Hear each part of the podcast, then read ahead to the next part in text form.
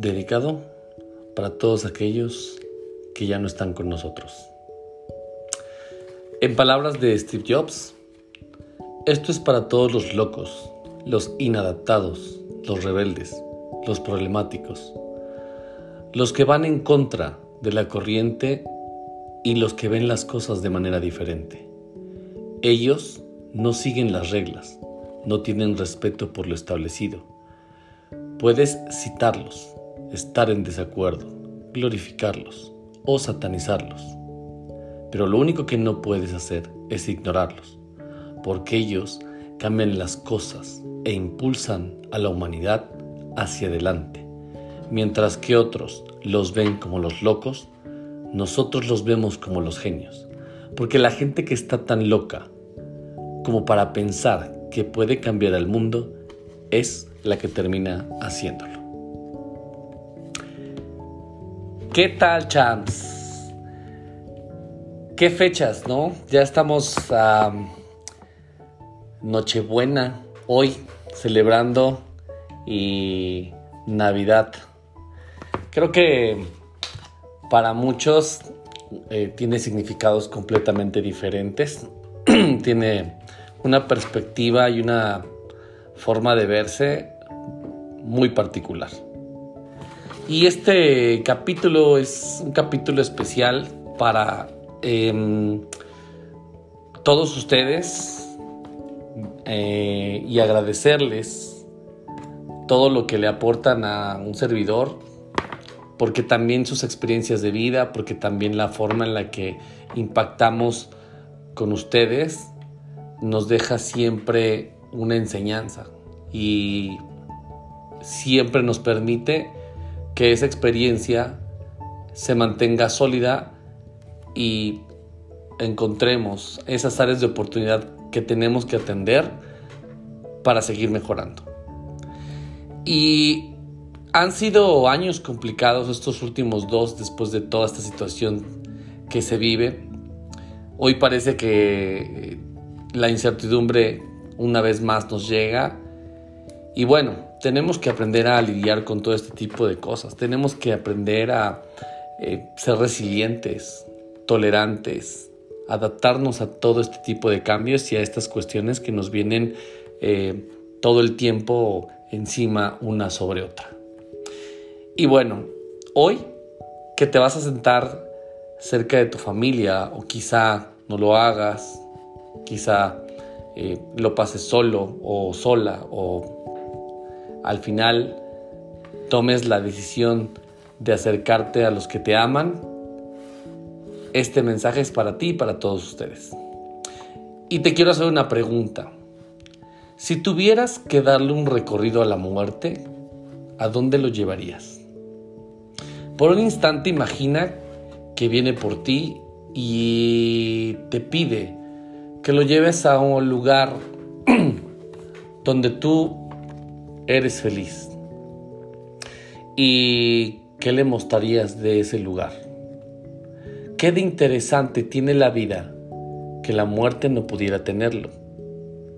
Todos queremos permanecer la mayor cantidad de tiempo posible en este mundo y seguir disfrutando de las cosas que creemos que nos hacen felices y se nos olvidan porque de repente nos frustramos, nos enojamos y nos olvidamos lo maravillosa que puede ser la vida. Es tan cambiante que por instantes queremos desaparecer del universo. Es tan cambiante y tan volátil que de la noche a la mañana todo puede cambiar.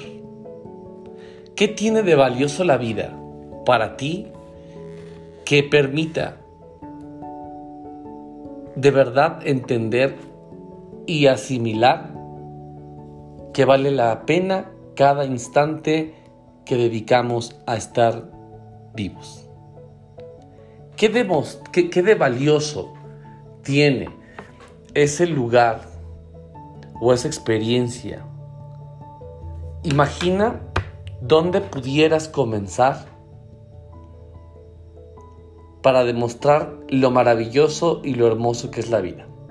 Amar a una persona, a un ser querido, Em, estar en la mesa con tu familia. ¿Qué es lo maravilloso que tiene la vida? Para algunos quizá el trabajo, quizá lo que se dedican. Todos tenemos una perspectiva completamente diferente y cada una es válida. Pero ¿qué de lo que tú encuentras de valioso en la vida y lo hermoso que tiene es significativo? Es simbólico, experimental, exponencialmente único. Analiza cada uno de los episodios por los que pasas o has pasado este último año. Qué tan apasionado, qué tan simple o qué tanto arrebato le has tenido a la vida y le has tenido este año para hacerlo diferente del resto. Siempre nos estamos prometiendo que vamos a cambiar y vamos a mejorar y siempre deseamos lo mejor para todos aquellos que están enfrente de nosotros. Decimos amar a nuestro prójimo y olvidamos, ¿sí? ¿Dónde inicia ese amor por el prójimo? De repente no somos tolerantes, no somos empáticos y quizá esa situación nos ponga en tela de juicio sobre lo que nosotros creemos y pensamos del amor. Y al final uno siempre termina regresando al mismo punto y cuestionándose una y otra vez qué es lo importante y lo valioso de la vida. Cada instante que, pasa y cada instante que está en nosotros lo vamos guardando con recelo. Y las cosas que tenemos las dejamos de valorar porque nos las pasamos creyendo que nos hace falta algo. Hoy lo tenemos todo. A pesar de no tener todo, lo tenemos todo. ¿Y qué te quiero decir con esto? Tenemos todo porque tenemos el tiempo que unos ya no tienen. Tenemos ese techo que algunos no tienen. Y a veces nos olvidamos de ello. Tenemos un poco de comida y tenemos un poco más que los demás. Hay quienes no tienen ni lo suficiente e incluso ni lo necesario. Olvidamos por un instante que somos inmensamente bendecidos por el universo, porque tenemos un plato de comida, porque tenemos un espacio donde dormir. Y a veces nos olvidamos de agradecer y pedir por alguien más. Elevar una pequeña plegaria, una oración por aquellos que hoy lo pasan difícil, que hoy no lo tienen. Olvidamos en las noches sentarnos un instante y analizar qué de maravilloso tuvo nuestro día. Estamos tan cansados y tan ajetreados en estos tiempos que nos ponemos frente al televisor y nos quedamos dormidos en el sillón o quizá en la cama y te tienes que despertar para moverte del sillón a tu cama o apagar la televisión. O bueno, ya son tan modernos los aparatos que incluso lo programas. Estás tan cansado que no te das el tiempo de detenerte a pensar que seguiste conviviendo con las personas que amas, con las que te sientes afín y convives día con día. No quiero decir que vayas con una falsa eh, felicidad o expectativa de actitud positiva. no, es válido sentirse triste, es válido sentirse eh, frustrado, es válido sentirse enojado, claro que es válido. Lo importante es cómo estamos lidiando con ello. Porque al final hay un mundo entero que espera algo. Y no, y no es el punto de que tú le debas algo al mundo, ¿sí? O él te deba a ti. Solo es vinimos a este mundo a trascender. Esa es la clave hoy. Tratar de que nuestras pequeñas acciones embonen con el universo y se vuelvan algo grande, algo que trascienda, algo que dejemos.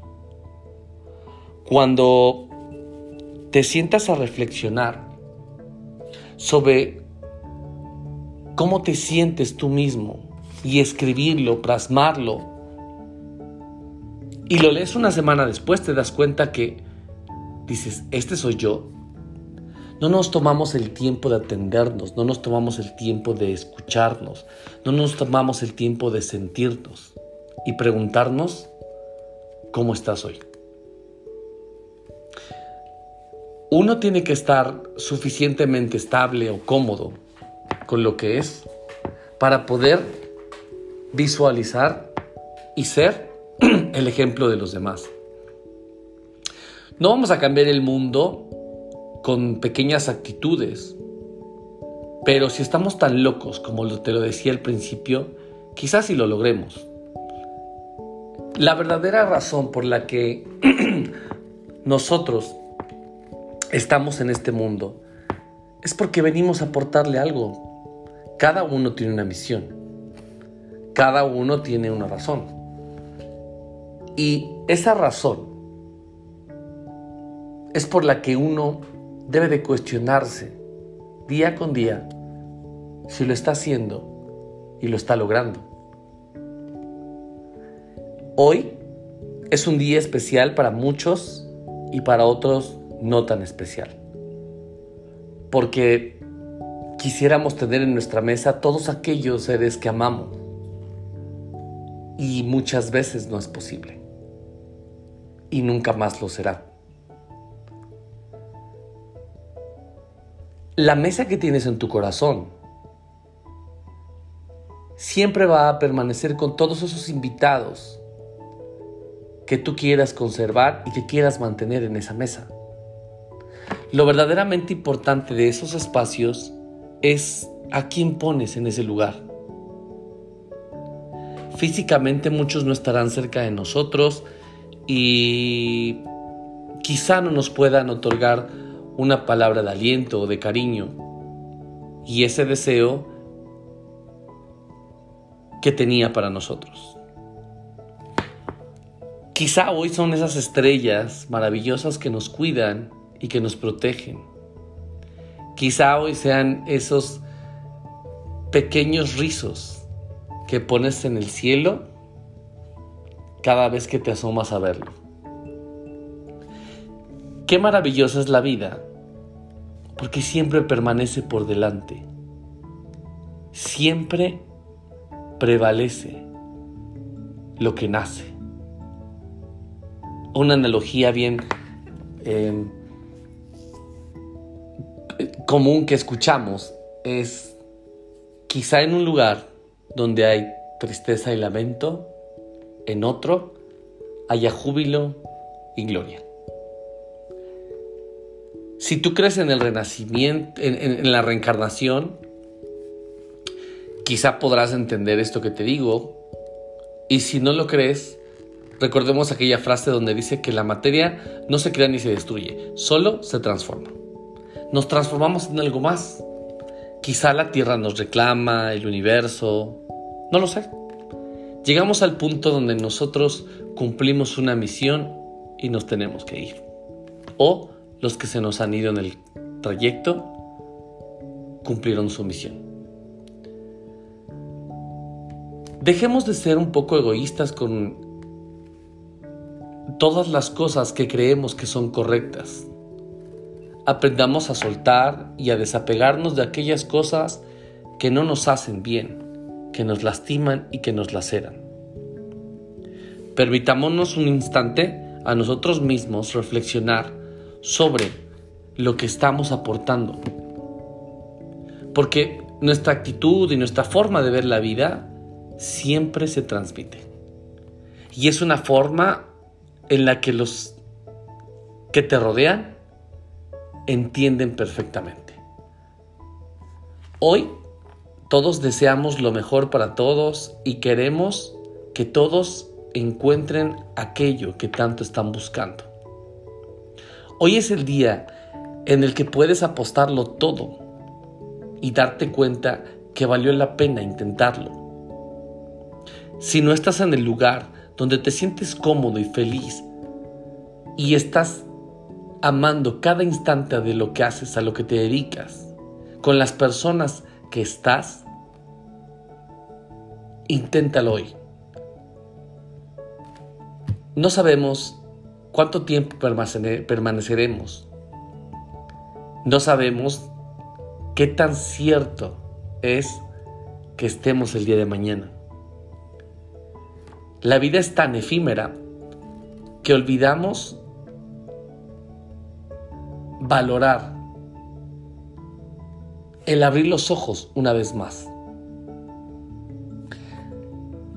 Y hoy, que es Nochebuena, solo quiero desearles a todos ustedes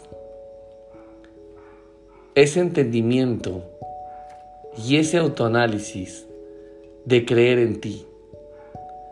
El único deseo que tengo para todos y cada uno de ustedes es que le encuentren ese significado, esa parte simbólica que vuelve maravilloso el trayecto de la vida. Para todos aquellos que nos logran escuchar y que no lo tienen todo ahora, solo me resta decirles que amen más que nunca ese bello recuerdo, esa bella imagen, porque ese ángel que se nos fue cumplió su misión y hoy está sentado en la mesa que guardas en tu corazón. Mis champs, que tengan una feliz Nochebuena, una feliz Navidad. Amen, valoren y sientan. Eso es lo maravilloso de la vida. Hoy no hay libro que recomendar, pero sí hay mucho, mucho por vivir. Feliz Nochebuena y Navidad, champs. Nos vemos la siguiente. Bye bye.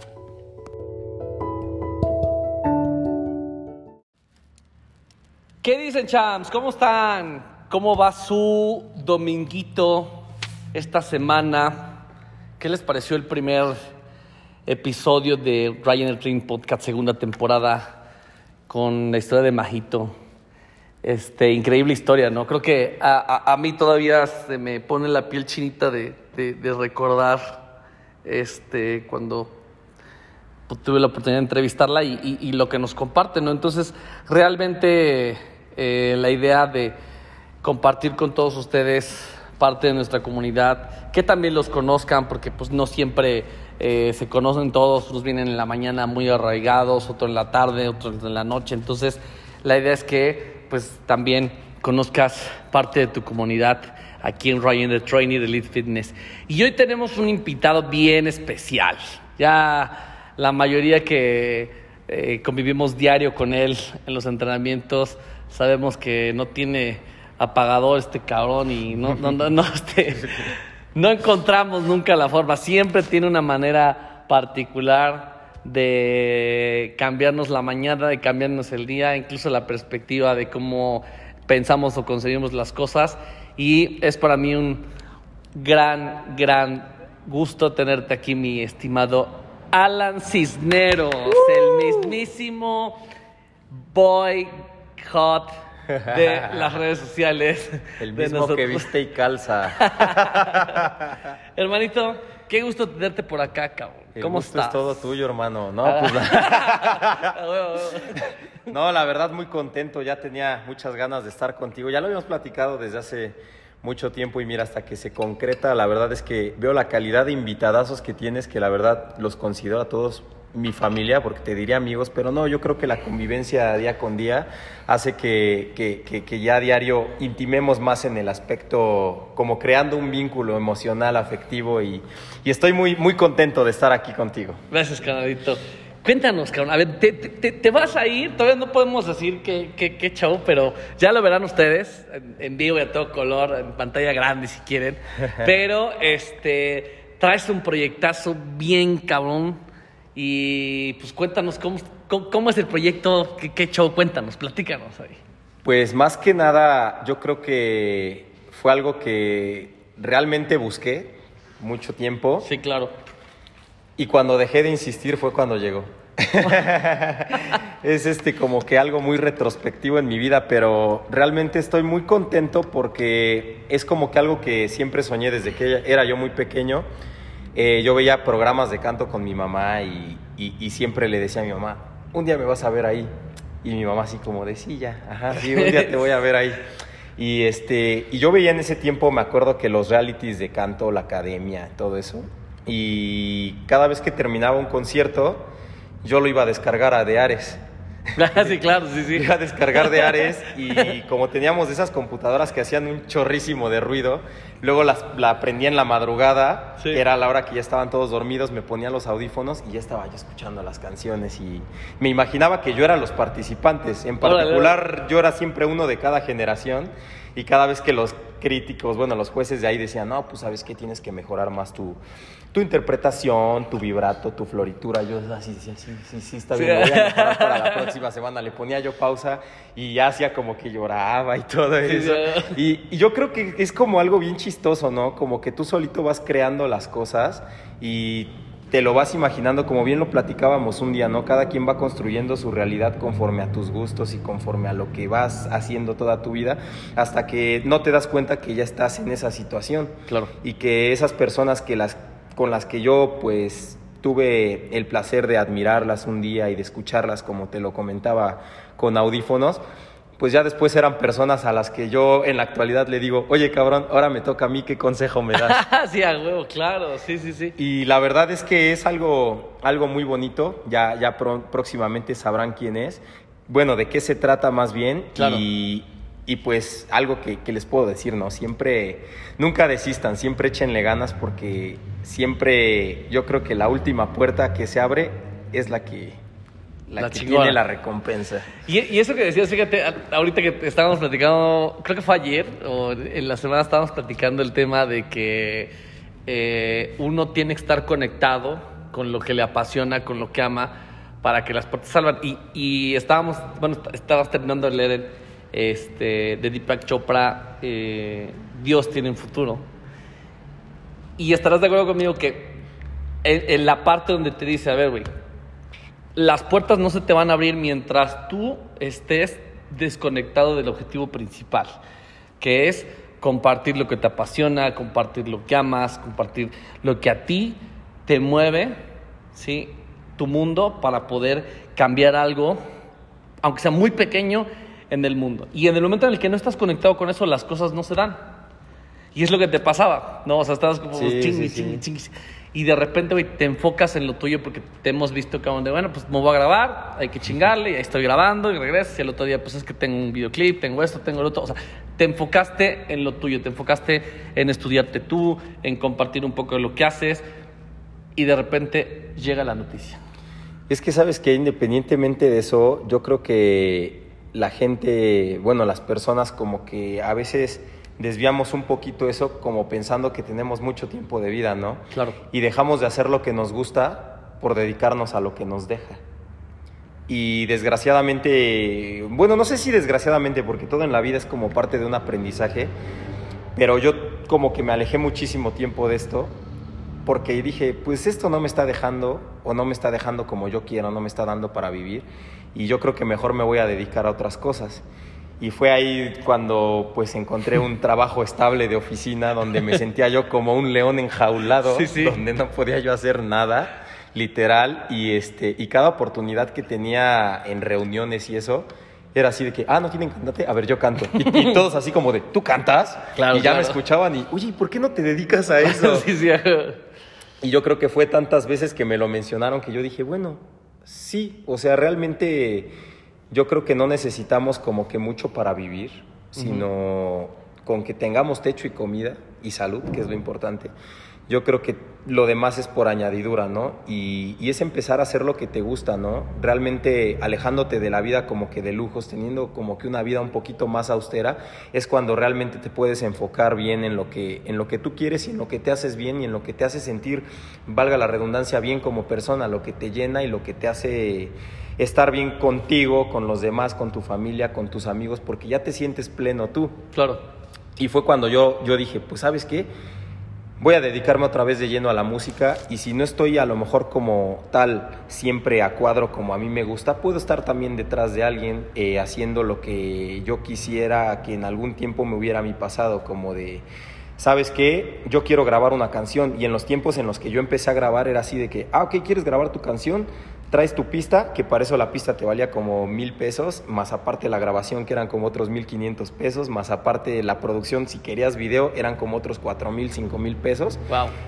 Y bueno, son cosas que a lo mejor no ve la gente, ¿no? Sí, sí, sí. ya tú subes a internet y, ah, cherro la fea, ¿no? Sí, sí, sí. Y, y, y de repente yo fui esa parte como que dije, ok, ahorita pues esa parte que te dije de que tuve el trabajo estable, la canalicé por otro lado de, bueno, es una pausa, pero esa pausa me va a servir para invertir en algo que yo realmente quiero. Claro. Entonces me compré mi cámara, me compré este equipo de producción y todo, y Sí, ya sí, sí. llegó el Alan Cisneros que, ah, no tienes quien te haga tu video, yo te lo hago, no tienes cómo pagármelo, no te preocupes, vemos la manera, el chiste es que tú estés haciendo lo que te guste, que, te, que lo disfrutes, y realmente pues yo creo que muchos cantantes se han quedado como que en el stand-by, como que Claro. en la deriva, porque no ven como que ese impulso, ese empujón de alguien que les diga, tú puedes hacerlo, o lo ven así como de, ay, es muy caro, ¿no? Y pues ya, Sí, ya sí. ahí lo dejan, ¿no? Yo creo que hay muchísimo talento. Fíjate que el otro día yo estaba platicando con mi cuñado Ujú.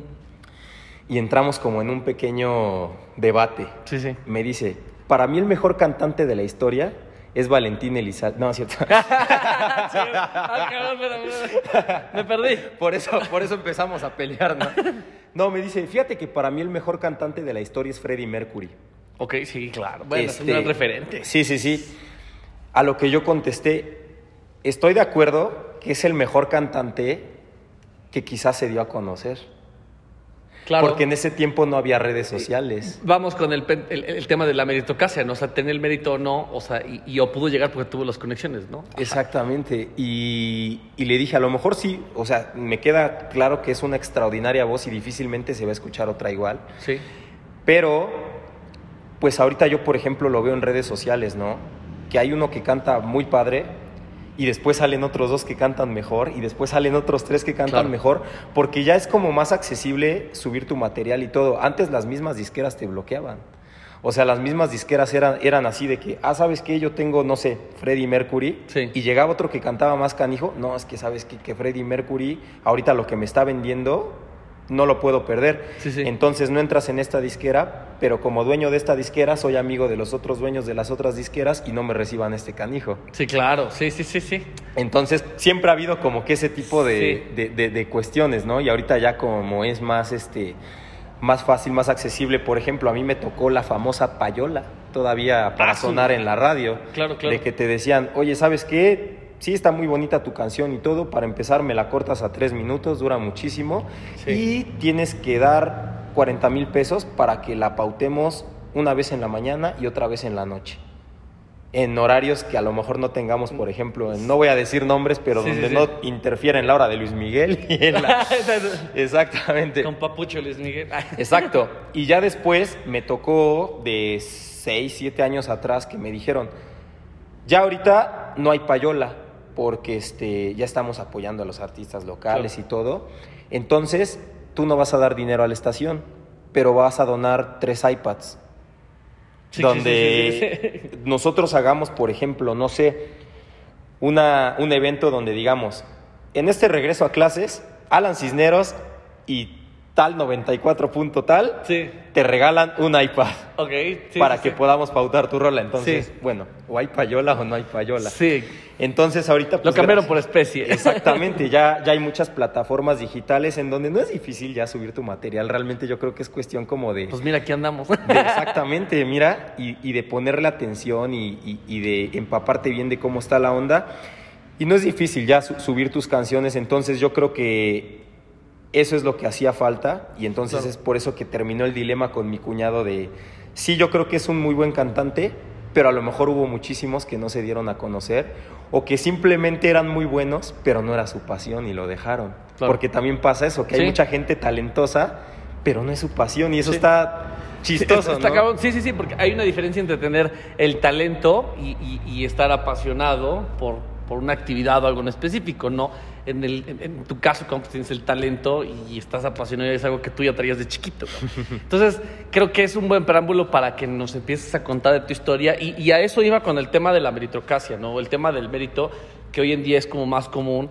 Y, y bien acertado lo dices, o sea, sí, güey, o sea, el, el mejor cantante, podemos debatirlo para ti, para este, para qué género, ¿no?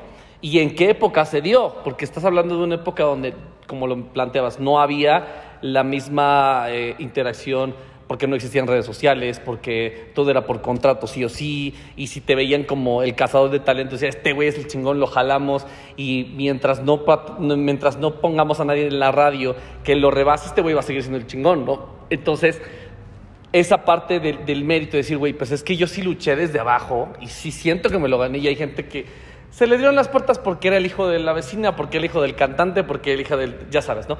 Entonces, ¿cómo inicia tu lucha por, por- por meritocrática, ¿sí? tu, tu mérito para empezar? Tú empiezas con la campaña del bullying, pero tú ya traías la idea de decir, güey, yo, yo quiero ser cantante, o sea, Alan Cisneros debe ser un exponente de la música, no solo de Puebla, a lo mejor un referente nacional. ¿Cómo te nace esa idea, cabrón? Pues mira, ya remontándome a los ocho años, nueve años, yo siempre como que me gustó la mala vida, ¿sabes? Como, como que siempre me gustó juntarme con, dijera como la caricatura, con los chicos del barrio. sí, sí, sí. Y siempre me, siempre me llevé yo muchísimo más con gente que era más grande que yo. Por los amigos de mi hermano, que me lleva cinco años y todo eso. Entonces, pues yo creo que ya haciendo el recuento de las cosas, yo creo que por algo caí con esas amistades, que pues era barrio, barrio. O sea, llegábamos a las fiestas y estaba puro cártel de Santa, Control Machete, este, Caballeros del Plan G, en Language, infinidad de, de- de artistas de hip hop. Entonces, como que cuando yo escuché la primera canción de hip hop, como que fue un momento de switch adentro de mí. O sea, y ese momento Sí, lo sí. recuerdo perfecto, de que yo dije, ay, caray, se escucha bien, ¿no? A tal grado que llegué a mi casa y luego, luego busqué en el Metroflog. Sí, sí, sí, la- sí. Era MySpace, busqué las canciones y no la encontraba esa que, que, que- que había escuchado, que era Dragon Ball Rap de Porta. Ok, ok, ajá. Y le pregunté yo a un amigo de ahí, oye, ¿te acuerdas de la canción que estaba cuando tú te empinaste la caguama? Y mi cuata así como de... ¿Cómo me voy a acordar, no manches? No, sí, que, que pediste otra y yo te la pasé y estaba sonando una canción. ¿Cuál era? Era un rapero español. Pues creo que era Nacho, era Porta. Y yo, ay, creo que era Porta. Y ya empecé a buscar, me eché toda la discografía hasta que di con esa canción. Ok. Y ya empecé yo a, a escucharlas y dije, no, es algo que yo quiero hacer. Entonces, según yo, empecé a escribir mis primeras canciones. Sí, sí. Pero estaba chistoso porque las primeras canciones que yo escribí me robaba frases de cada, de, o sea, de un chorro de canciones y las juntaba yo. una- o sea, hacía yo mi... Tu, tu parafraseo. Ándale, Sí, ándale, sí, sí. ándale. Y ya según yo era esa, esa, esa, esa mi canción, me quedaba yo en el recreo de la secundaria, mientras todos salían a jugar, yo así como ratoncito en el salón, no, es que esto no está bien, esto no está bien. Hasta que después empezó lo de YouTube y vi que en YouTube había pistas instrumentales Sí, sí. de uso libre para que pudieras tú agregarles la letra. Ok, ok. Entonces yo en ese tiempo, como estaba estrenando una laptop, lo que hacía era que ponía mi laptop, ponía la pista, ponía mi celular en grabadora de sonido y así empezaba yo a cantar. Órale. Y ya me acuerdo que en ese tiempo pues yo tenía una noviecilla, ¿no? Que, Ah, sí. que, este, que pues me enamoró y, y me acuerdo que salió la inspiración y fue como la, prim- la primera canción que escribí que se llamaba El roce de tus labios, porque como anduvimos a escondidas... Ándale, papá. Fue así como de, ay, caray. Y me acuerdo que, me- que decía, no, pues sin pensarlo, lo que tanto imaginé, el roce de tus labios, por fin lo vuelvo a tener. O sea, era, era así como de, yo así de, ay, caray. Sí. Y se la enseñé y, le gustó y se casó con otro. Y, nah.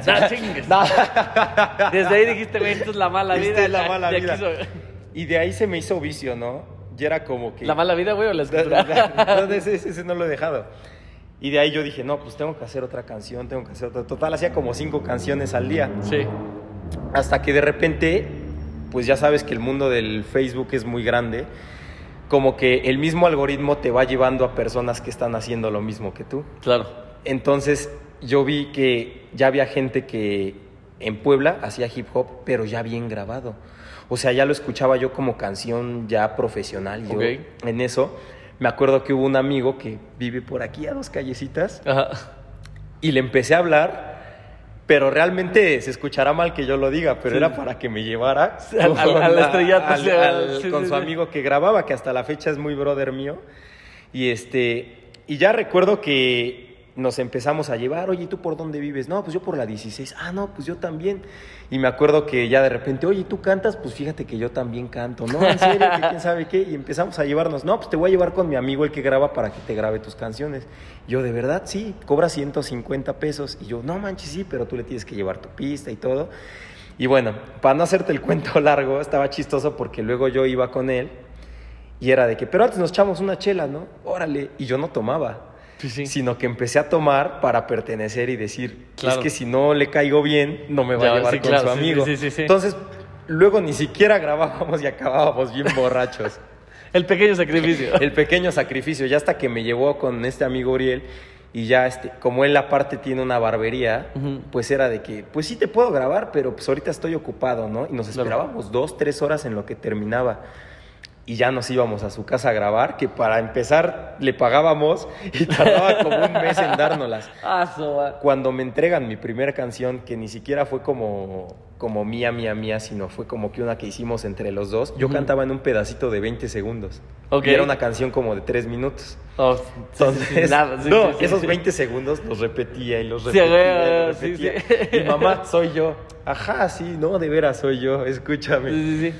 Y ya, haz de cuenta que, que empecé a, a- a grabar, a juntarme con gente que hacía hip hop en ese momento. Pero ahí te va como que un momento como que un poquito difícil. Ok. Porque llega el primer evento de hip hop aquí en Puebla, donde fue en Plaza Los Gallos. Claro, claro, ahí estaba, exacto, estaba Cártel de Santa, HP, este... Órale. ¿Quién más? Creo que Control Machete. Y en eso estaba yo en el público, compré mi boleto y todo. Y en eso, pues, afortunadamente hubo fallas en la organización. Y dijeron, ¿saben qué? Este canijo viene retrasado.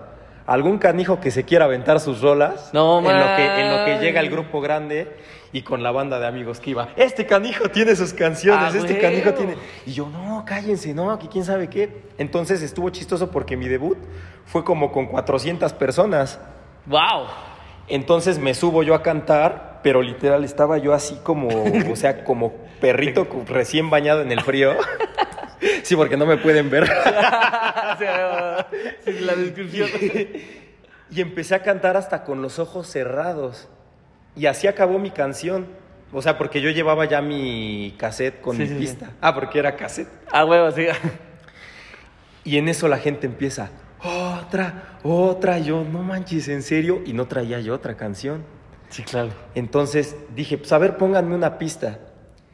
Y empecé, a ver, empiecen, empiecen, yo, yo, yo. Y en esta música creo que a mí nadie me espanta. Le estoy abriendo el concierto a los de Cartel de Santa y todos. Ah, la Y, este.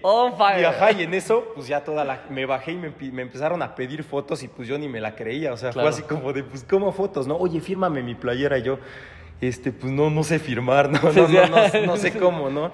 Y pues ya ahí les hice sus medios rayones. Ahí si alguien tiene alguno, estaría chido que Hasta- me mandara la sí, foto. Lo vas a marcarla. Ya desde ahí dije, no, pues de aquí soy. Ya no lo dejé de hacer.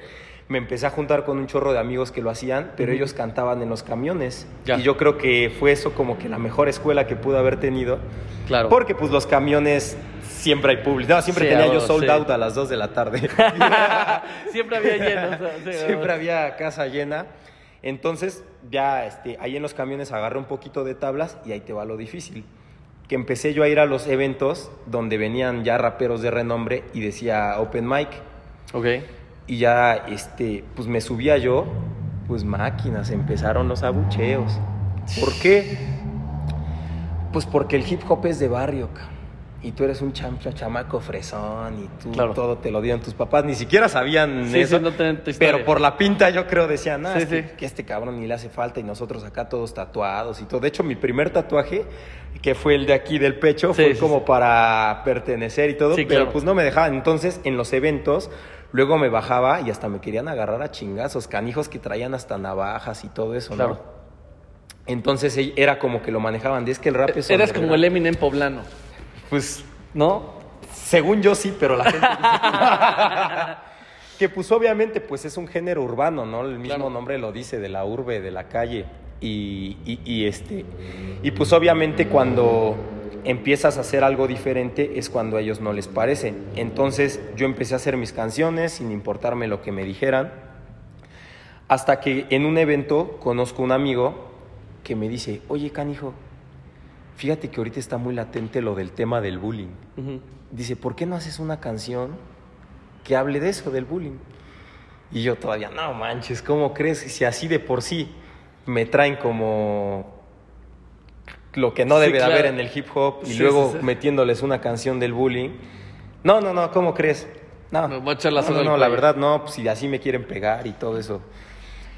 Y ya estaba yo en un, en un hotel en Veracruz, porque tuve había evento, y dije, bueno, ¿y por qué no? O sea, pa- para, empezar yo dije, ¿cómo hacer una canción del bullying si yo soy el más buleador del mundo? Claro, claro. o sea, pues sería como ser hiprócata conmigo sí, mismo. sí, sí, sí, sí.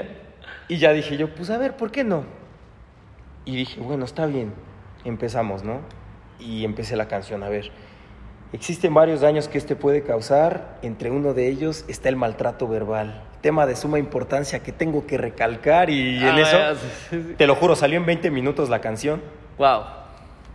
y me grabé y, y- y ahí está el video en YouTube todavía de ese momento y le mando el video, le digo, pues a ver qué te parece.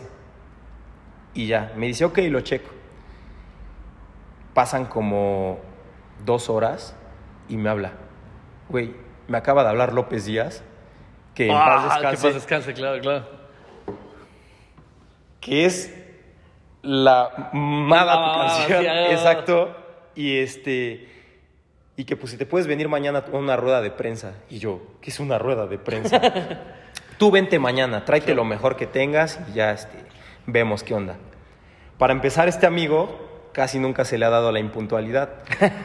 Quedamos a las nueve y media, yo llegué como 9.15, él llegó hasta las 10, pero los medios sí son puntuales. Sí, claro. Entonces llegué y luego, luego, tú eres el del bullying, en friega como, si, como 30 cámaras Sí, sí, y él sí, no había llegado y yo así de, Sí. oye, ¿cómo te sentiste en la canción? Y yo, este, bien, pero ¿qué piensas al respecto? Pues que pues, va a ayudar, ¿no? y, Sí, sí, y sí. así. Ya hasta que en eso llega él y le entró al quite. No, es que él es un, ya ves, también le echó mermelada al pan. Le dijo, Claro. no, es un rapero reconocido que lo trajimos desde Veracruz para que hiciera la canción Sí, y quién sí. sabe qué. Entonces, pues ya de ahí fue de que, no, pues sabes qué, de aquí nos vamos a EXA, de EXA nos vamos a Ultra, de Ultra nos vamos a la Tropical y empezamos a ir a todos lados hasta que pues ya solito como que me fui aprendiendo el speech de qué es lo que más o menos tenía que contestar. Claro. En ese tiempo había un amigo que quedó en tercer lugar de La Voz México Ok. y ellos me propusieron, ¿cómo ves si en lugar de que la hagas tú solo, haces una colaboración con él? Porque aprovechando el renombre que él ya trae y Claro. todo eso, puede darse un poquito más a conocer. Y yo, pues va. Ya nos conocimos, como que realmente la verdad no hubo química. Sí, sí, o sea, sí, fue como que ella traía su ego de la estrella y todo, y yo era el novato que se asombraba de todo. Hasta claro. la fecha yo creo que me asombro de todo, porque eso es algo que nunca debes de perder. Y- Completamente de acuerdo. y ya, total, nos encerramos en el estudio, pero ¿sabes cuál fue el- la primer parte en la que no congeniamos? En que yo a veces soy una persona muy desesperada y soy de que, ah, ya se quedó, ya. Sí. y la otra persona es una persona muy meticulosa de, no, hay que cambiarle esto, hay que cambiarle Sí. el otro. Si lo mío quedó en 20 minutos, lo de él quedó en dos días en el estudio, eran las 2 de la mañana y yo estaba así, me paraba, me salía a fumar, este, regresaba y él clavado en la computadora, ¿no? De, no, le bajamos esto, le subimos el otro. Total, queda la canción. La canción me encantó, ¿no? Porque pues sí, realmente nunca yo había hecho algo así tan original en cuanto a instrumentos. Sí, sí, sí. Siempre utilizaba yo bases libres. Y ya resulta que subimos la canción a YouTube, hicimos el video. Como a la semana llevaba como 70 reproducciones. Y todo, y todo así como de, no, pues ¿dónde está el El madrazo, boom, no? sí, claro. Sino que se supone que, no, sí, tú dale chance, ¿no? Bueno, está bien. Un día estaba yo con unos amigos viendo el foot y, este, y en eso me hablan por teléfono. Y dice, güey, ¿quién crees que acaba de compartir tu canción? Y yo, no, pues ni idea. Te mandé la captura y ya me la mandan Talía. No manches. Como persona que siempre estoy a favor de esas causas, les deseo mucho éxito, muchachos. Esta canción me encantó y, la, y por eso mismo la comparto. Wow. Después de ahí la retuiteó Alex Intec, después de ahí la retuiteó Yolanda Andrade, o sea, se hizo una, una bola Una de nieve. cadena chingona. Exacto. Y en eso yo vi la canción al otro día, ya había rebasado las 30 mil reproducciones. Órale. Dije, "No manches, De 70 a 30 mil en una semana. Y ya de repente nos propusieron, oye, ¿y si esta canción, en vez de que quede aquí, la empiezan a cantar en las escuelas? Pues va. Le empezamos a cantar en las escuelas, pues ya las chamacas se ponían bien Sí, locas claro, claro, sí, todo. sí, sí. Y de ahí era de que cubrimos las escuelas de Puebla. No, pues sabes qué? que ya los quieren en Veracruz, que ya los quieren en Guadalajara, que ya y en- y ahí empecé. Yo jamás había viajado en avión. Órale. En eso me dijeron, no, pues sabes qué, este, tienes que llegar dos horas antes para documentar porque te vas a ir a Campeche. Yo, ¿cómo documentar? Dice, no, pues si llevas equipaje y yo, pero ¿cómo? O sea, lo anoto en un documento. Sí, sí, claro, sí, ¿O sí, ¿Cómo le hago, no? Ya total, llegamos a Campeche, aterriza el avión y estuvo chistoso porque ni siquiera conocí yo el aeropuerto. A donde estaba la pista, de donde aterriza el avión, ya nos estaba esperando una este, Tajo. Claro. Y ya sí, nos, sí, este, nos llevaron a conocer y todo eso. Y en eso, pues, siéndote honesto, sí me empecé a volar. Claro. O sea, porque pues es algo que nunca vives y de repente te llega de golpe, pues ya dices, no, pues esto es bien fácil, esto es Claro. mi vida que merezco y todo eso. Entonces ahí empezaron los egos entre Oscar y entre mí. Porque Oscar empezó de, es que yo salí de la voz y es que a ti a veces te aplauden más y no se me hace justo que yo hice más parte de la canción y yo así de, pues sí, pero yo fue mi idea. Sí, claro. Y o sea, y, en un- y literalmente en un bar estábamos este, celebrando la primer tocada que teníamos foránea, nos agarramos a madrazos en un este, en el baño, porque pues ya no era como que, ya Sí, era no, muy tenso ya todo, mucha ¿no? tensión. Ya hasta que dijimos, no, pues sabes qué, tú por tu lado, yo por el mío, vale. Pero como yo tenía la gira registrada, pues yo dije, la continúo, contigo o sin ti. Claro. Ya él siguió su camino, yo seguí el mío, y este, ya no fue lo mismo. Sí, claro. A pesar de que este, eso ya me daba como un nombre de poder meter a gente que ya era reconocida, metía a alumnos que ya habían ganado la academia, este, que ya habían ganado igual la voz, eh, y igual metí a unos payasitos que son este, que salían en Sabadazo, Lapicito y Lapicín, Ujú. y nos acompañaban a las giras, y no fue lo mismo. Claro. A pesar de que ellos ya tenían más seguidores, Sí, sí, sí, más sí, todo, ya no pegó y no pegó y se fue, ¿no? Hasta que después pasaron como dos años y ya hablando bien, oye Oscar, ¿y si la retomamos? Pues sí, ya fíjate, ya estamos Limaron grandes y todo, limamos asperezas, la retomamos, ya no fue lo mismo. Sí, claro, es ya. como OV7 el reencuentro, ¿no? Ya- ya- Como en los 90 Anda. sí, claro, sí, sí. Y ya hasta que cada quien pues tomó sus, sus caminos diferentes y en eso pues recuerdo que yo estaba haciendo un disco y como en ese tiempo gracias a que hice la canción del bullying me afilió la Asociación Nacional de Locutores, Sí.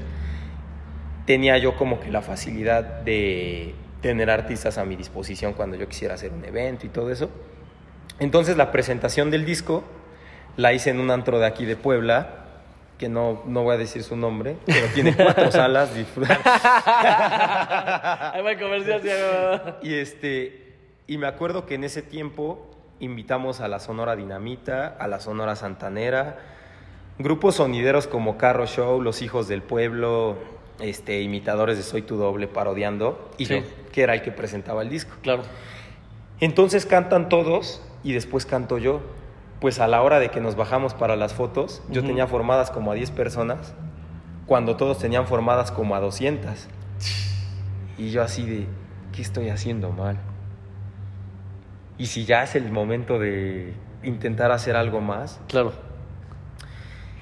Y en eso estaba en su auge la banda sinaloense acá en Puebla. Había muchos bares que tocaban esa música. Y yo dije, pues intento cantar. Pues sí, lo hago. Empecé yo a tratar de cantar banda sinaloense, que la verdad, pues yo musicalmente te puedo decir que es como gritar entonado. Tiene su chiste, tiene su, Sí, su tiene- tono y su color de voz muy particular. Sí, sí, sí. Y lo hemos comentado, ¿no? Porque digo, tu, tu tono de voz y tu color de voz es, es como muy dado a. No a gritar, güey, pero sí a eso. O sea, tienes una, un color de voz que se adecua muy bien al tema de la banda. Y, y algunos lo comentamos, güey, no mames, ¿por qué no le cantas banda? Se te da un chingo, ¿no? Ya después nos platicabas, güey, pues es que si, si cantar hip hop o cantar balada es, es complicado por todo el pinche monopolio Sí. que existe, imagínate, en banda está peor, ¿no? No, y en banda, ya cuando, cuando lo intenté, pedí trabajo en una que se llamaba La Once Pueblos. Y yo nada más me sabía una canción. Y cantaba esa canción y terminaba yo así. Vale madre. Y todos así como de, o sea, te quedaste sin voz por cantar una canción cuando nuestros vocalistas avientan tres eventos de cinco horas en un día y como si nada. Sí, claro. Y luego empezaba yo a cantar y atrás tenía yo a 16 músicos. Sí. Y entre los 16, no manches, escúchalo, canta horrible. Mira, ve ahorita cómo la caga, ¿no? Que Sí, sabe. sí. Y pues quieras o no, eso te va haciendo. O sea, yo Sí. al principio terminaba llorando y hasta me dijeron un día, ¿sabes qué? Si quieres permanecer en la banda, mañana tráete aprendidos el corrido de Malverde, el corrido de Juan Marta, este, el 24, eh, Chuy y Mauricio. Y yo así de, ay. Madres. Si no te vas, ¿eh? Porque necesitamos a alguien que ya le sepa. Claro. Entonces escuchas los corridos y dices, no es como una canción normal que es verso, coro, verso, coro. y Sí, ya. sí, sí, sí. No, acá era todo diferente. Claro. O sea, porque es platicar una historia de alguien. Entonces, pues aplicaba, ¿no? El de que me subía a mi teleprompter, que era el celular. Sí, sí, de claro. y ya claro. nada más me aprendía yo las tonaditas y más o menos empecé yo a, yo a cantar banda. Grabé mi primer este, sencillo de banda que se llama No he podido y me gasté todos mis ahorros, gasté todo lo que había trabajado para que la pudieran pautar en Banda Max. Wow. Ya, ya de ahí, pues sí me acuerdo que en ese tiempo me cobraron como 56 mil pesos ¡Ah, su madre! porque la pasaran como dos semanas. Claro. Porque en ese tiempo Banda Max era lo que ahorita ya no es. Sí, no, ya, ya, fue. ya fue y ya de ahí me hablaron de Videorola, pero ellos la pautaron gratis. Nada más la única condición era que yo fuera a los eventos de, que hacían masivos. Claro. Y ya fue como una clase de intercambio, ¿no? Hasta que de repente, pues creo que, que también ahí me alejé un poquito de lo que yo quería, porque antes del hip hop, antes de todo, pues yo cuando iba con los viajes con mis papás y nos íbamos a Veracruz, siempre venían escuchando, gracias, José José, Camilo Sesto, Luis Miguel, y eran canciones que ya me había yo aprendido inconscientemente. Claro. Entonces, gracias a que estuve tiempo trabajando en banda, ya después agarré tablas y ya tocaba yo jueves, viernes y sábado durante dos años. Pues ya cuando canté una baladita dije, ah, caray, no me cuesta trabajo y la disfruto. Porque no es como que de repente, el, ¡ay! el apretar la arriba, garganta, sí, claro. exactamente. Y dije, y la siento más.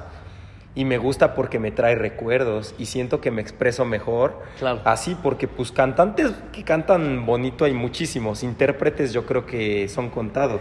Y alguna vez lo platicábamos, ¿no? El tema de, de- de ser cantante o tener la voz no es lo mismo que ser un intérprete, ¿no? O ser una persona que realmente transmite esa sensación, esa emoción, de decir, ay, güey, este pato trae el feeling, los, o sea, de verdad lo siente, te llega y te suelta la lágrima o el coraje porque dices, güey, pinche rola desgarradora.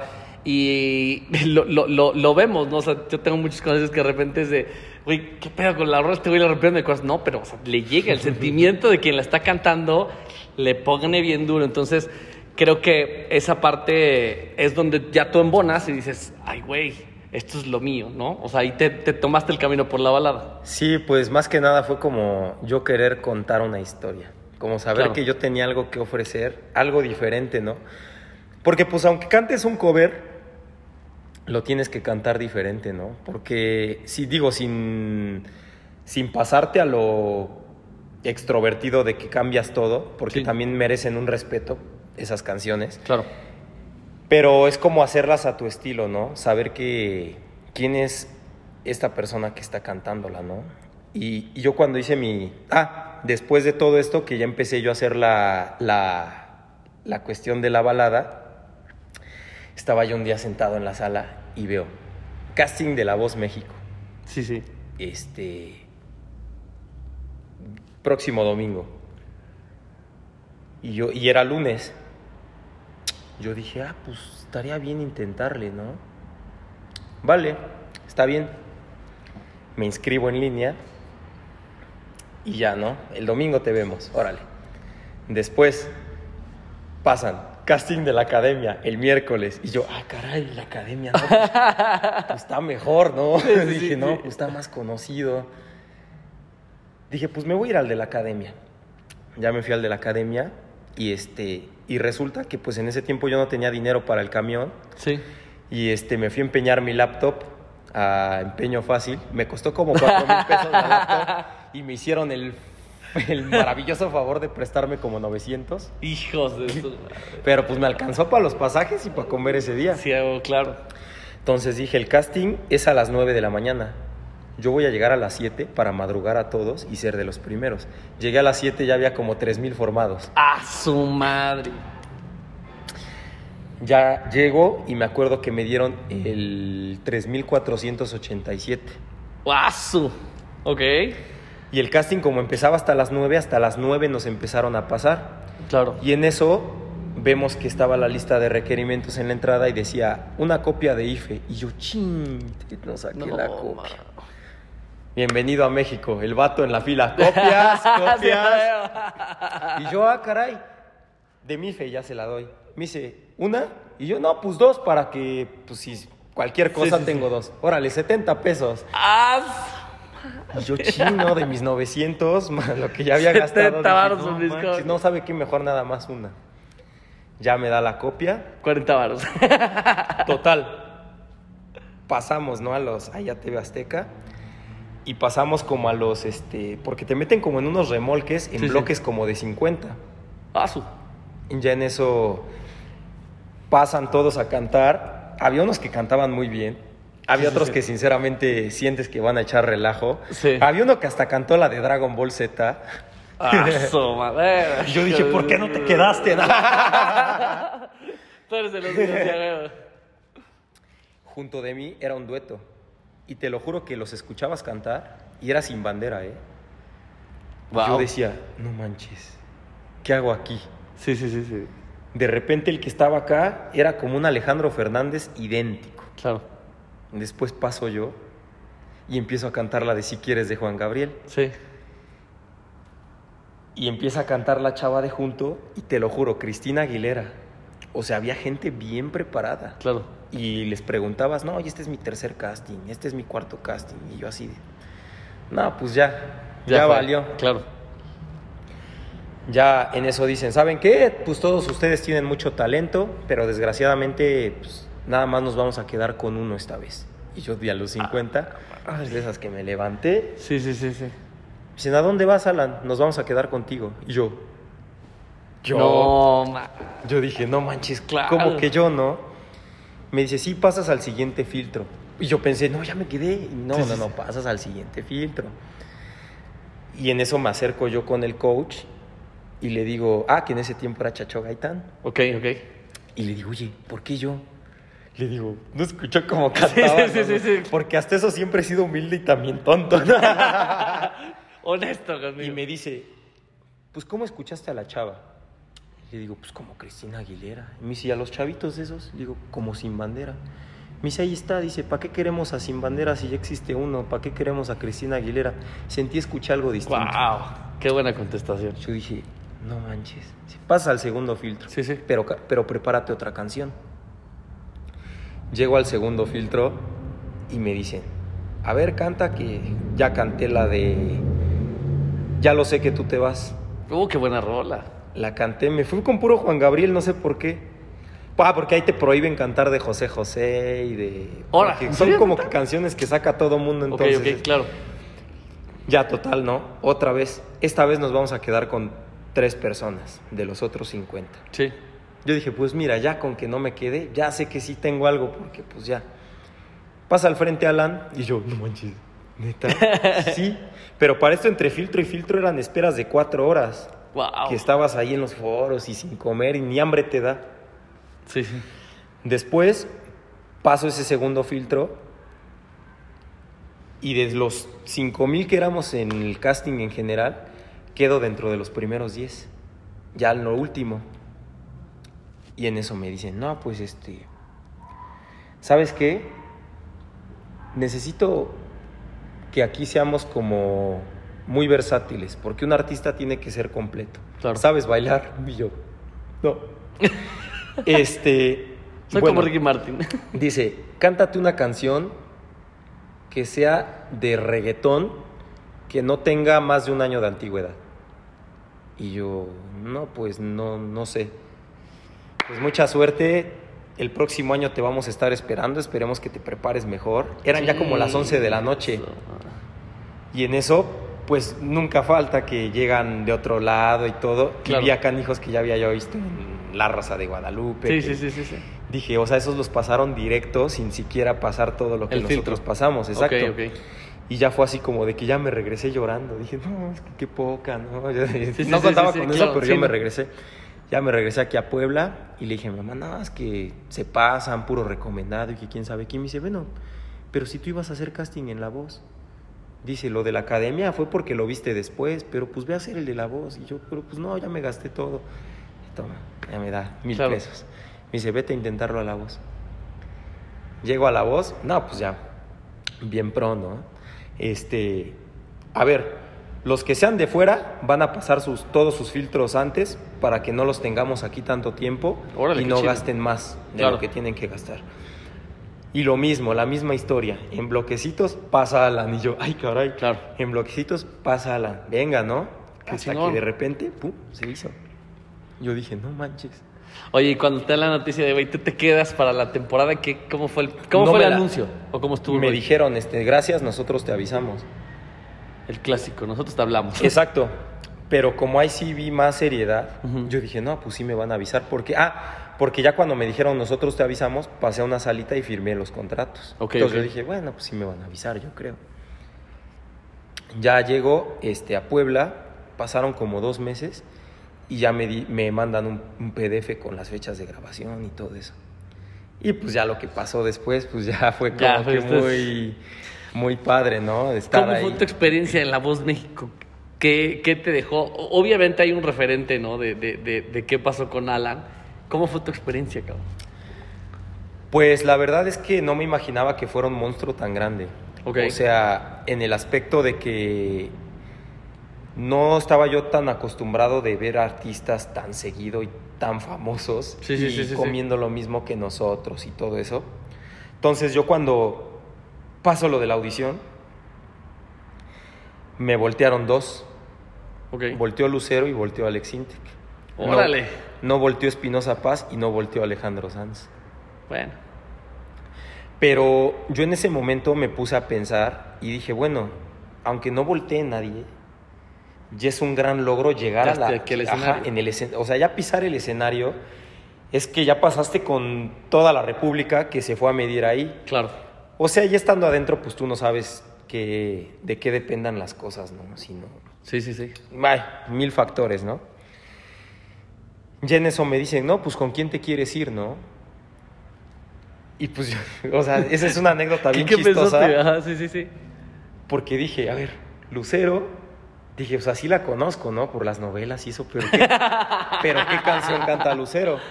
sí, claro, ok, ok. Y me volteé a ver a Alejandro y en vez de acordarme de sexo, pudor y lágrimas y en eso. O sea, luego, luego en mi mente, familia peluche, somos. Sí, lo, a lo- huevo. lo- lo que es con lo Sí, que sí, vas sí, creciendo, sí, ¿no? Sí, sí, claro. Ya pasa y ya me dice, no, pues bienvenido, todo el rollo, ¿no? Pasa ese rollo y ya no, pues vente este, mañana la grabación del otro programa. O sea, fue algo muy efímero, o claro. sea, bastante rápido. Sí, sí. Que si tú lo ves en la tele, dicen, no, pues este cabrón estuvo como cuatro meses ahí. No, fue muy rápido, fueron dos días. Que después salieron y eso pum, me dio para comer dos años, ¿no? Claro. Ya cuando me sacan del programa, pues yo fue como, fue en las batallas. Y fue como de que, pues ya no importa, o sea, ya, ya, ya lo viví, Sí, ya, sí, sí. ya lo disfruté. Y la gente me ubicaba como que, ah, es que es el de Puebla, este, el de la voz. Y eso no me gustaba, o sea, Sí, me, claro. me- o sea, me empezó a gustar, pero ya después era como de que soy Alan Cisneros, o sea, Exacto, no, sí, no, sí, no, sí, no soy... claro. Y yo de repente empecé a querer hacer como que dije, bueno, o sea, David Bisbal salió de Operación Triunfo. Sin embargo, nadie dice David Bisbal de Operación Triunfo. Sí, ¿no? O sea, ya es David Bisbal. Y yo quise hacer eso y no, no se me dio. Hasta que pues ya, te digo que, que empecé lo del, lo del trabajo estable y lo que, lo que ya te había platicado al principio de, de la charla. y, y fue como yo empecé ya a retomar lo del camino de la música. Ok. Hasta que de repente yo creo que los reclutas o no sé cómo los podré decir como cazatalentos o productores. o- Sí, claro. Los que están detrás de la Exacto, construcción. como que ya te guardan en una carpeta Claro. y ya ellos a veces son los que te invitan. O Ya. sea, y es así de que, ¿sabes qué? Va a estar este proyecto. ¿Te interesa? Y a veces es como muy triste, ¿no? Ver que, que pues ya tú llegas y te brincas los castings. Sí, ya tienes un, ya tienes un nivel. Exacto. Se siente bien, se siente mal, porque tú ves las caras de todos los que están con un sueño Claro. y saber que tú estuviste en, de ese lado con la esperanza, más no sabiendo que ya tenían a lo mejor a la gente que iba a estar. Y, y- y no crees que es importante también de alguna forma? Digo, obviamente, digo, tú ya lo pasaste, ya viviste esa experiencia y sabes que es picar piedra, sabes que es construir una historia. ¿No, no crees? Digo, yo, yo te lo pregunto porque a lo mejor en mi área, de alguna forma, pues también en algún momento tuve que picar piedra y ser el, el, este, el que estaba hasta abajo de la, de la cadena y, seguir construyendo esto y, y formar un, un- un carácter, formar una experiencia. ¿No crees que esa parte que tú me dices eh, de yo ya lo viví, güey? O sea, yo ya tengo a lo mejor cierto background y me posiciona. Y de repente llego y veo toda la gente y dices, güey, hay 10, 20 calles de gente esperando y yo ya tengo que pasar nomás por la puerta de atrás. ¿No, no, no crees que, o sea, e- eso lo hacen como por picar piedra o, o- o de verdad será necesario evitar eso y ya meterlos directo? Pues la verdad te digo, no sé, no sé de qué, de qué dependa. Sin embargo, pues lo que sí te puedo decir es que también la gente que entra directo, pues también ya le hemos batallado, ¿no? Como, Claro. Como tú, le, como tú lo mencionabas. Otra cosa que se me estaba pasando muy importante, que sin echarte flores, cabrón. te la vas a creer. Pero de los realities o de los programas en los que estuve antes, que te estoy hablando de antes de mis 26 años, Ujú. sí disfrutaba yo la música, sí me gustaba yo cantar y me gustaba, como te digo, transmitir. Sin embargo, muchos cantantes me pueden decir, no es necesario, pero yo ahorita sí lo veo necesario, ¿no? Yo cuando llegué a entrenar aquí, y fíjate esa cosa, ¿no? Yo sí de repente hacía ejercicio los martes y los dejaba tres meses, ¿no? Sí, sí, sí. Entonces, bueno, cuando yo tuve el trabajo estable y empecé a entrenar acá, y tú me empezaste a inculcar lo de la lectura, lo Sí, de exígete, no puedo si puedes, no, ni madre, yo me salía de aquí echando Madre, madres. sí, o sea, sí. Yo decía, cabrón, o sea, yo no soy deportista, mi sueño no es ser deportista. Yo, ¿por qué voy a hacer deporte cuando mi meta es cantar, no? No es necesario para lo que yo hago estar muy mamado, o sea, no me hace falta. Sin embargo, ahora que voy a regresar y ahora que yo me veo en la tele, Sí. digo, ay cabrón, no manches, pinches patotas. No, no, no, pero sin embargo yo creo que sí es parte fundamental el estar bien contigo mismo Claro. en todos los aspectos, tanto en tu mente como en tu cuerpo, como en tu forma de vida, porque antes yo cantaba y lo disfrutaba, pero ahora ya canto con un propósito. Claro. O sea, ya canto con un propósito de saber que sí lo puedo hacer, saber que sí puedo llegar a hacerlo, saber que, que sí, porque, porque esto de, de- de hacer ejercicio aquí en, en Ryanair eh, es como de que diario cumples pequeñas metas. Sí, sí. O sea, a lo mejor la gente normal lo puede ver como de, ah, fuiste a entrenar, ¿no? Y tú les puedes, te puedes desvivir explicándoles, no, es que ya cargué más de lo que cargaba y la gente es así de, ajá. Inclusive Claro. como hombre te puedo decir, pero el CrossFit es de niñas, ¿no? Me lo, me lo han llegado a decir y yo así Sí, de, sí, una clasecita, ¿no? sí, sí. Y, y es como que esa acumulación de pequeñas cosas, como lo platicábamos de cuando leímos el efecto compuesto, Claro.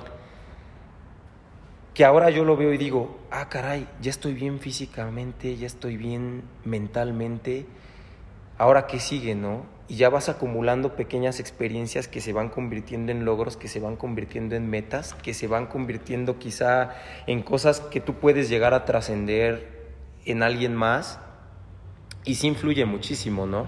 Sí, claro. Entonces, como te lo platicaba, ¿no? Yo quería ser el Alan Cisneros, no el de la voz, no el de la academia, no el de un reality. Yo quería ser Alan Cisneros, pero yo creo que no se dio porque hasta ahora es el momento en el que se tiene que dar, porque nunca me sentí tan pleno como ahorita. Qué bueno. O sea, tan completo. Créeme que, pues, el, el- el simple hecho de, de subir una historia de haciendo ejercicio, hay mucha gente mala leche que te va a decir, güey, te vas a lastimar. Sí, claro. Pero compañeros que van a estar ahorita en esta nueva etapa Sí. me dicen, güey, no mames, yo no podría hacer eso. Y yo así, y yo entre mí, güey, sí puedes, güey, Claro. nada más es cuestión de que tú te la creas. Y, y- y es algo que bien, tú lo ves con la gente que entrena con nosotros y lo ves con, con- con los que entrenamos todas las mañanas y es algo que platicaba contigo cuando acaba lo del Open, ¿no? O sea, la primera semana, güey, es que estoy hasta el milicacho y nomás te la... dije, espérate, estás en la clasificación más alta, te estás viniendo con los mejores del mundo cuando entrenan muchos de, de- de- de esta población para competencia y nosotros no llevamos un programa competitivo, llevamos un programa, sí, para mejorar, para retarnos constantemente, es más exigente que el de las clases cotidianas, pero pues cuando ves el resultado final que te quedas entre los primeros 500 de 1800 en México, en la categoría más alta y cerca de los que ya tenemos más tiempo entrenando porque pues me ganaste en un workout y, y cerca del otro le ganaste a Huicho que es otro de los está más fuertes. Y esa parte es la que tú no te creías. Decías güey o sea ¿cuándo me iba yo a ver al mismo nivel de ustedes cargando más que ustedes o haciendo más que ustedes y hoy es una realidad no sí hemos visto tu cambio, sí hemos visto tu trayectoria de cómo llegó Alan Cisneros eh, aquí a- al box y, cómo fue su- su camino durante todos estos años que llevas con nosotros. Y la verdad es que em, vemos constantemente que te estás retando mentalmente, físicamente, y es una batalla contigo constante de estar eh, lidiando ahora por construir un Alan Cisneros más integral, un Alan Cisneros que pueda compartir más de su vida y que pueda ser un referente para aquellos que buscan un sueño. Creo que eh, más de uno te lo podemos agradecer, güey, porque además de hacernos las mañanas bien amenas, cabrón, y, y súper divertidas, eh, tienes ese pequeño ángel que, que, te permite ver siempre más allá. O sea, si este cabrón está llegando a La Voz México, está demostrando quién es, está logrando lo imposible, y ahora que viene una segunda temporada de Los Cisneros, ¿cómo te ves, cabrón? Pues te digo bien, físicamente, plenamente, mentalmente, todo lo que termine en mente.